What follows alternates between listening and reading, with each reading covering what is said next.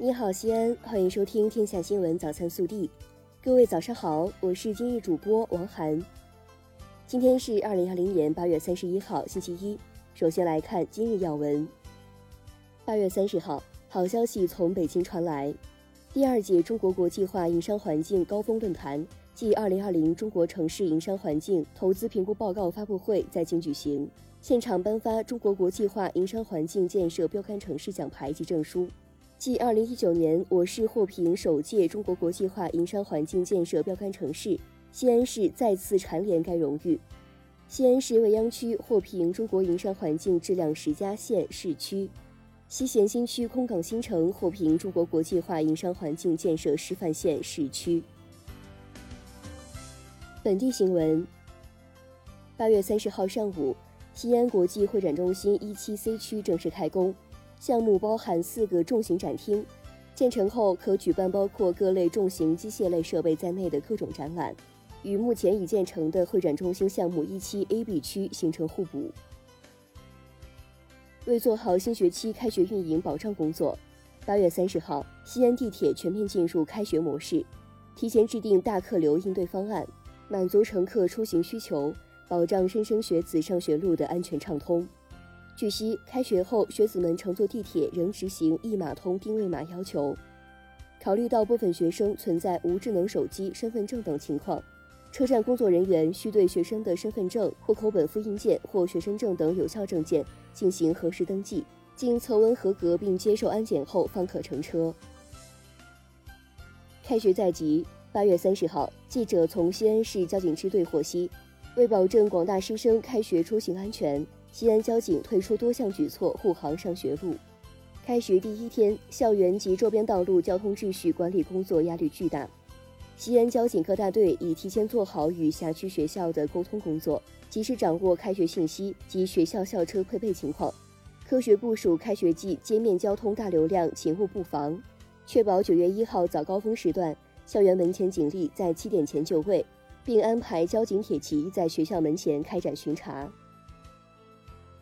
八月二十九号，太华北路与凤城五路十字，一群戴着红领巾的小学生拿着小旗，对部分行人、非机动车驾驶人进行劝导。这是西安市百花小学的少先队员协助西安交警未央大队的民警在执勤，开展“红领巾迎全运，我是文明小使者”实践体验活动。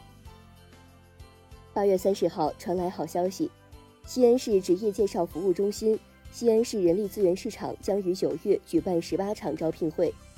同时根据新型冠状病毒防控形势和人力资源市场需求，将推行线上线下同步举办、网络现场互相补充的招聘服务模式。计划在九月份安排九场现场招聘会和九场网络招聘会。近日，首届二零二零西安国际啤酒节主会场开幕式在浐灞生态区西安国际会展中心举行。西安由此开启夜晚啤酒狂欢季。国内新闻，国务院港澳事务办公室发言人三十号发表谈话，对香港反中乱港分子污蔑内地援港抗疫举措表示强烈谴责和严正警告，指出这种行径罔顾香港市民生命安全和健康，居心恶毒。国家医疗保障局发布。基本医疗保险用药管理暂行办法明确，八类药品不再纳入基本医疗保险药品目录。该暂行办法自二零二零年九月一号起施行。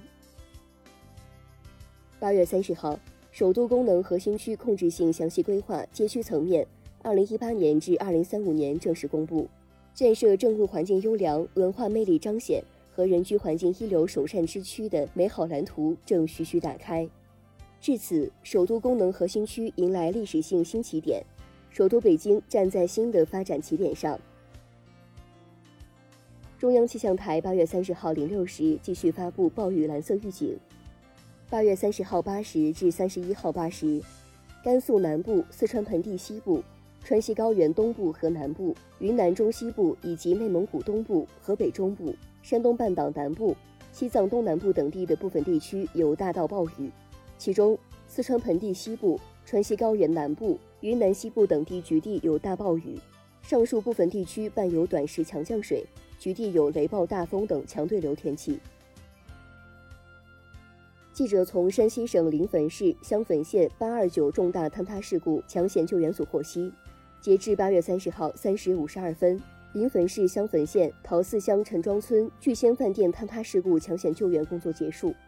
共搜救出五十七名被埋人员，其中二十九人遇难，七人重伤，二十一人轻伤，重伤者均得到有效救治，目前生命体征平稳，没有生命危险。台北市立动物园三十号宣布，经过互联网票选，大陆赠台大熊猫团团和圆圆的第二只幼崽正式命名为元宝。记者三十号从青海省海西州政府获悉，为确保游客生命安全，格尔木市重拳出击，严厉整治 G 三幺五国道网红 U 型公路游客占道拍照违法行为。记者日前从安徽省铜陵市公安局了解到，当地警方侦破一起利用暗网贩卖公民个人信息的案件，抓获犯罪嫌疑人两名，查获公民个人信息近一亿条。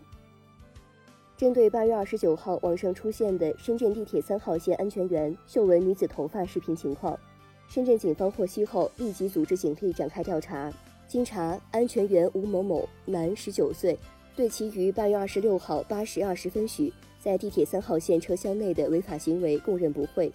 八月三十号，警方依法对吴某某处以行政拘留五日的行政处罚。以上就是今天早新闻的全部内容，更多精彩内容请持续锁定我们的官方微信。明天不见不散。